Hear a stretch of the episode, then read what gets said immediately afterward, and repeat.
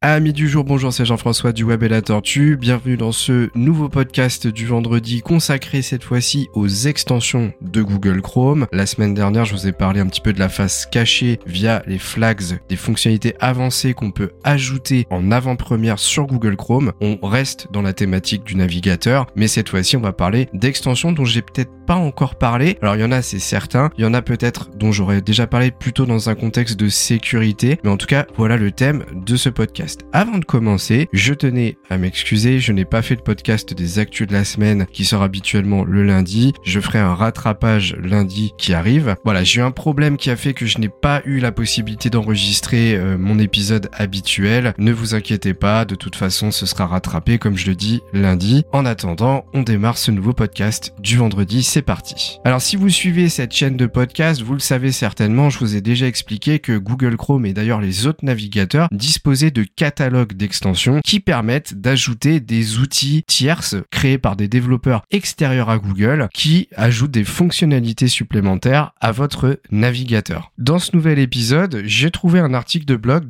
duquel je me suis inspiré qui propose des extensions dont certaines que je ne connaissais pas et que j'ai découvert grâce à cet article et je voulais vous les partager. Alors bien sûr, il y en a que je connais et j'en ai déjà parlé, mais si on fait un podcast sur les extensions de Google Chrome et qu'on ne parle pas des plus connus, ce serait un peu dommage. En lien de ce podcast, je vous mettrai l'adresse pour accéder au catalogue des extensions de Google Chrome. Vous verrez qu'il y aura une barre de recherche et à chaque fois que je vous donnerai un nom d'extension, il suffira de le taper dans cette barre pour trouver l'extension concernée. Ensuite, quand vous l'aurez trouvé, hein, vous regarderez si ça vous plaît ou pas et il suffit de l'installer. Il y a un bouton d'installation. On vous demandera une confirmation sur le navigateur pour l'installer et après, bah, il faudra un petit peu suivre les, les réglages ou les consignes liées à l'extension, mais ça je vais essayer de vous l'expliquer le plus précisément possible dans cet épisode. Allez, trêve de bavardage, on commence tout de suite par la première extension qui s'appelle Extensity, E-X-T-E-N-S-I-T-Y. En fait, c'est une extension qui va permettre de ne pas créer de surcharge de votre navigateur notamment lié aux performances de votre ordinateur. Alors pourquoi? Tout simplement parce que plus vous rajoutez d'extensions dans votre navigateur, plus il va consommer de mémoire. Donc les ressources de votre PC, quand vous allez lancer votre navigateur, vont faire que comme vous ajoutez des fonctionnalités, bah, ces fonctionnalités auront besoin de plus de place dans la mémoire de votre ordinateur et donc bah, vos performances globales vont être amoindries. Cette extension a pour but justement d'éviter la surconsommation et un petit peu d'optimiser les performances de votre navigateur. Alors bien sûr, si vous avez un PC un petit peu gamer ou un PC de travail, en général, ça va largement suffire. C'est pas grave si vous n'avez pas cette extension. Par contre, si vous avez un PC plus bureau qui vous a coûté, je dirais, moins de 600, 500 euros, l'extension, elle, peut vraiment être sympa parce que bah, sinon, vous allez commencer à, utiliser de la mémoire pour rien et votre PC va ramer et vous n'allez pas être content. Alors comment elle fonctionne? En fait, c'est assez simple. Dès lors que vous l'aurez installé, ça va vous créer un nouvel icône dans votre barre d'extension sur la droite de votre barre du et en cliquant dessus, vous verrez le listing de toutes les extensions qui sont activées ou désactivées par euh, votre navigateur. Et donc le gros avantage, c'est que vous allez pouvoir les désactiver à la volée. Ce qui fait que si vous vous servez d'une extension que très rarement, et eh ben avec cette extension justement, vous allez pouvoir la désactiver et l'activer très rapidement si vous en avez besoin dans un laps de temps bien précis. Ce qui fait que le but, en fait, ça va être de consommer peut-être 4-5 extensions au quotidien dont vous avez besoin tout le temps. Un bloqueur de pub, par exemple, c'est le meilleur exemple, ou un outil pour stocker vos mots de passe. Mais euh, des extensions, par exemple, sur des stats, euh, sur des proxys, euh, je sais pas, enfin plein de petites choses comme ça qui sont pas nécessaires tout le temps. Eh ben, vous allez pouvoir les désactiver et les réactiver très rapidement en deux secondes que quand vous en avez besoin.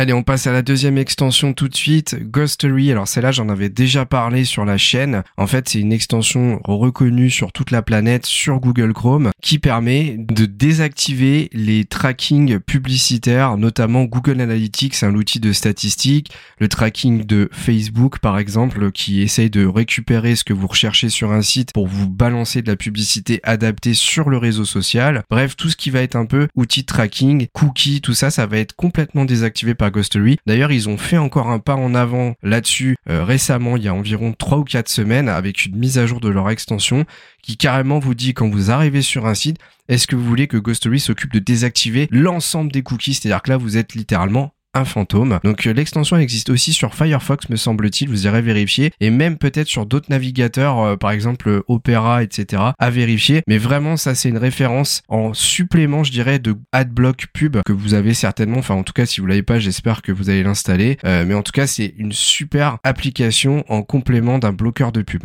Ensuite on a LastPass alors ça c'est une extension pour gérer vos mots de passe en fait ça va vous permettre de sauvegarder vos mots de passe pour ne plus avoir à les ressaisir quand vous devez vous connecter. Alors bien sûr, c'est une extension qui crypte hein, euh, le, mot de passe. Il y a une sécurité derrière. Euh, l'avantage, c'est qu'elle est complètement gratuite quand vous en faites un usage personnel et vous avez une, une quantité de mots de passe illimitée que vous pouvez stocker dans l'extension. Bien sûr, si vous commencez à vouloir l'utiliser pour euh, l'entreprise, il y aura une formule payante hein, qui est pas extrêmement chère, mais en tout cas pour les particuliers et donc je répète à usage personnel, c'est une extension qui est au top et qui est complètement gratuite. Par contre, attention, comme vous êtes sur une version gratuite, vous ne pouvez pas synchroniser plusieurs appareils euh, différents. Par exemple, si vous avez un Google Chrome avec le même compte sur une tablette et sur un ordinateur, bah, vous pourrez pas euh, utiliser l'espace en synchronisation. Vous pourrez utiliser deux l'espace indépendants les uns des autres. Mais en vrai, on s'en fiche un peu. Hein. Le principal, c'est de pas vraiment avoir à ressaisir vos mots de passe. Alors, inconvénient, bien sûr, c'est que vous allez certainement les oublier, vos mots de passe, mais c'est pour ça qu'on fait les mots de passe oubliés. Et puis, de toute façon, normalement, en 2023, une grosse révolution qui devrait se mettre en place petit à petit, eh bien, les connexions par mot de passe vont commencer à disparaître. Hein. Si vous avez besoin de plus d'infos, je vous invite à aller voir le podcast que j'avais fait sur les passkeys euh, qui, euh, en fait, explique un petit peu tout ce qui va arriver en 2023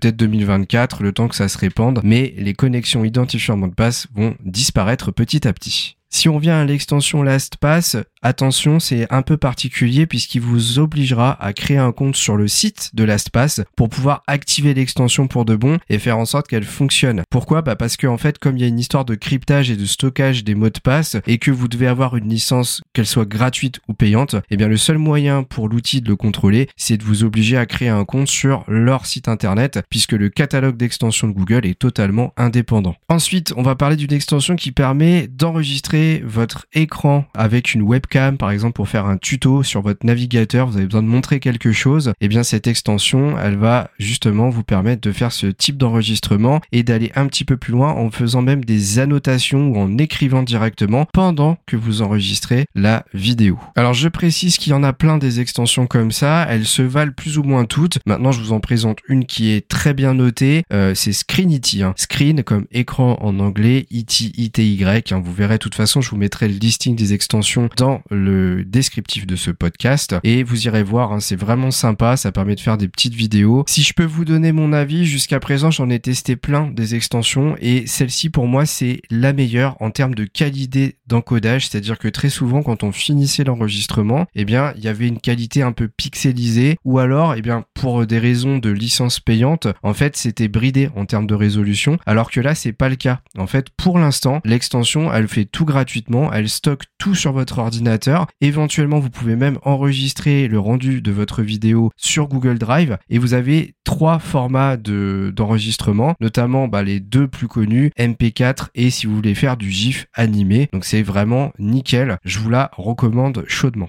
Allez, pour cette première partie de podcast sur les extensions Google Chrome, on va terminer ce premier épisode donc avec uBlock Origin, le bloqueur de publicité que je vous recommande de remplacer justement, enfin plutôt qui va remplacer AdBlock. AdBlock c'est l'extension pionnière en termes de blocage de publicité. C'est une extension qui est très bien. Attention, ça ne retire rien à la qualité de cette extension. Simplement, AdBlock, pour des raisons bah, de modèle économique, a pris des décisions qui sont un petit peu, je dirais, dommages dans le sens où elle a des partenariats avec certaines sociétés pour bah, laisser passer les publicités malgré tout. Euh, ce qui fait que pour gagner un petit peu d'argent, en fait, si vous voulez que vos pubs bah, restent affichées ou qu'elles ne soient pas bloquées, eh bien, vous allez voir un petit peu AdBlock quelque part, vous leur demandez un partenariat, vous leur donnez de l'argent et du coup, bah, en fait, votre société sera pas bloquée. Euh, euh, lui, euh, il s'en fout. Hein. Enfin, en tout cas, c'est pas pour l'instant devenu son son modèle économique, ce qui fait que, eh bien, pour l'instant, ça bloque tout littéralement et ça s'améliore petit à petit. Hein. Bien entendu, c'est un petit peu comme vous les antivirus. Il y a toujours des petits malins qui arrivent à trouver des failles dans ces extensions, mais en tout cas, celle-ci, c'est une des plus efficaces. Alors, bien entendu, j'ai déjà fait un podcast sur ce sujet. Si vous voulez l'un des meilleurs bloqueurs de pub